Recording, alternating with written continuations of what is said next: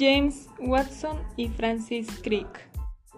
James Dewey Watson nació en Chicago en 1928, bioquímico y genetista estadounidense considerado uno de los padres de la biología molecular.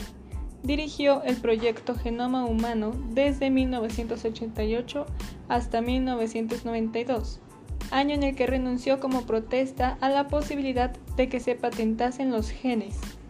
James estudió en su ciudad natal y en Indiana.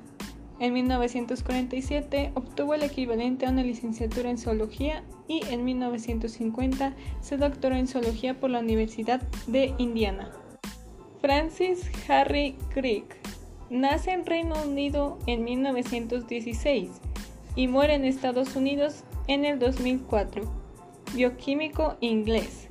Se dedicó a la biología y trabajó en diversos laboratorios, como el Strangeways Research Laboratory. A partir de 1977, Crick se dedicó a la enseñanza en el prestigioso Salk Institute for Biological Research Studies de San Diego, en 1951, estos dos personajes coinciden en la unidad de investigación médica de los laboratorios Cavendish de Cambridge. Utilizando los trabajos de difracción de los rayos X llevados a cabo por Marius Wilkins, ambos estudiaron los ácidos nucleicos, en especial el ADN, considerado como fundamental en la transmisión hereditaria de la célula.